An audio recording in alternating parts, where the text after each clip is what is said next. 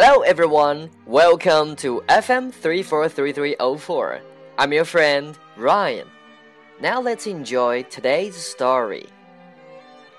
I know how to snowboard. Kevin asked Michelle on a date. He wanted to go snowboarding. I love snowboarding, said Michelle. This was a lie. She had never been snowboarding. She wanted to impress Kevin.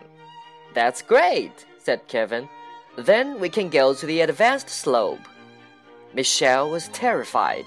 The top of the advanced slope was extremely high. It was too late to say the truth. This can't be that hard, she thought. I just have to keep my balance. Michelle flew off the hill. She stayed standing for less than two seconds.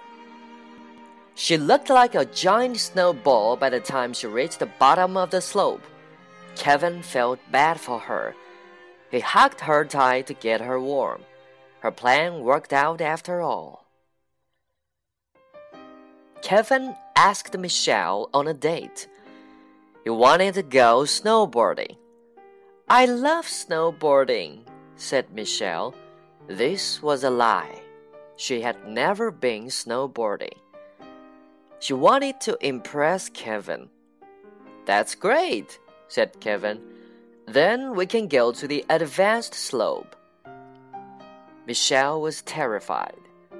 The top of the advanced slope was extremely high. It was too late to say the truth. This can't be that hard, she thought. I just have to keep my balance. Michelle flew off the hill.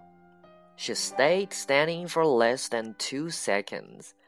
She looked like a giant snowball by the time she reached the bottom of the slope.